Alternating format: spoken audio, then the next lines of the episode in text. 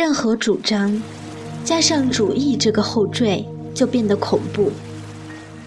因为恐怖，人们就避而远之。比如女权主义，谁敢承认自己是女权主义者呢？那简直等于宣布自己长相恐怖、性情变态、脾气乖戾。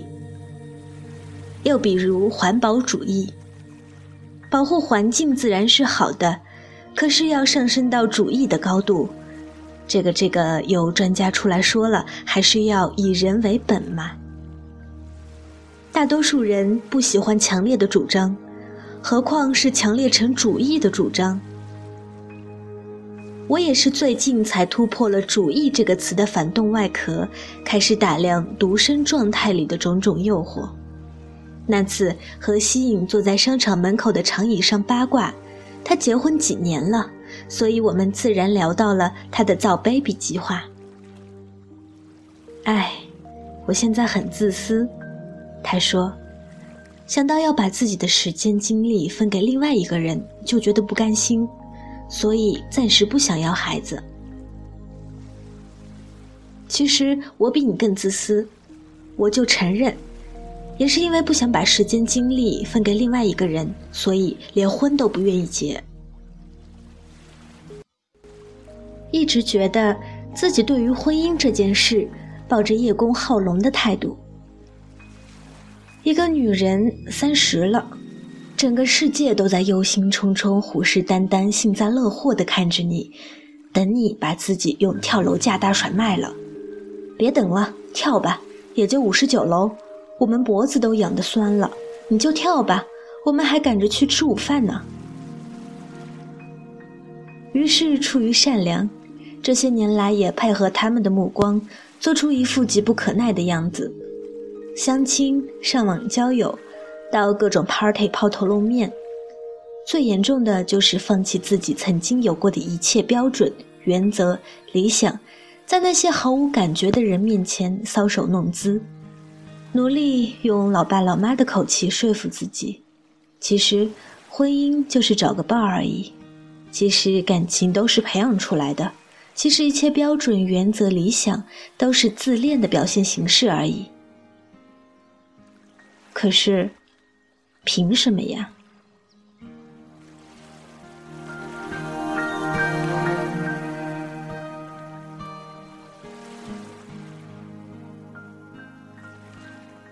不就是婚姻吗？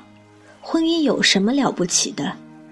马克思说了，私有制是万恶之源，而婚姻本质上不过是爱情的私有制而已。我的一个朋友说过。一个人占有的越多，就被占有的越多。说的多好呀！比如你有一套房子，得下半辈子就忙着还还贷款吧。婚姻其实也是一样，为了占有一个人，你被占有了多少啊？他本来习惯于三天洗一次澡的，可是实在无法忍受他的唠唠叨叨，只好一天洗一次。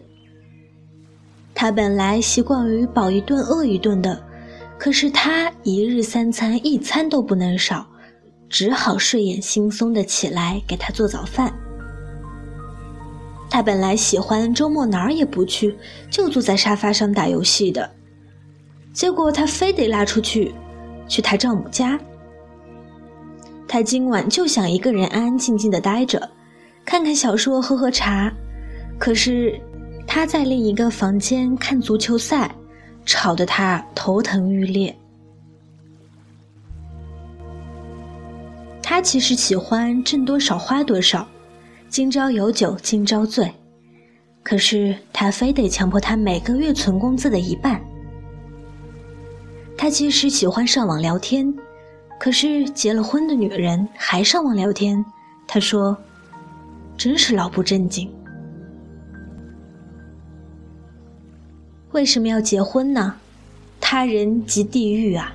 萨特说：“没有那么严重了。”我的亲友 A B C D E F G 说：“也有很多乐趣啊，一起旅行，一起做饭，搂着看电视，挎着逛商场，其乐融融啊。”可是我总是疑心，有多少人的婚姻是乐趣在维持，又有多少人仅仅因为惯性？他之所以结着婚，是因为他已经结了婚；他之所以结了婚，是因为别人都结婚；别人都结婚，是因为……你问别人去吧，我怎么知道？我恶毒的以为，大多数人结婚其实仅仅是因为无所事事，于是决定用另一种无聊取代另一种无聊。小邵在新华时，同学申请出国，忙得不亦乐乎的时候，突然问：“哎，你说我为什么要出国啊？”他答：“因为出国是唯一不需要解释的选择。”唯一不需要解释的选择，听上去简直凄凉，仿佛人的所有主观能动性在传统、趋势、潮流等等集体性的事物面前都不堪一击，仿佛人是一只陀螺，在外力的抽打下机械的旋转。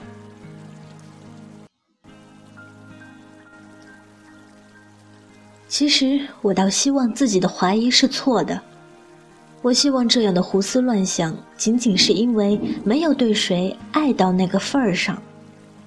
我希望有一天，像在大街上捡到钱包一样，捡到那个份儿上的爱情。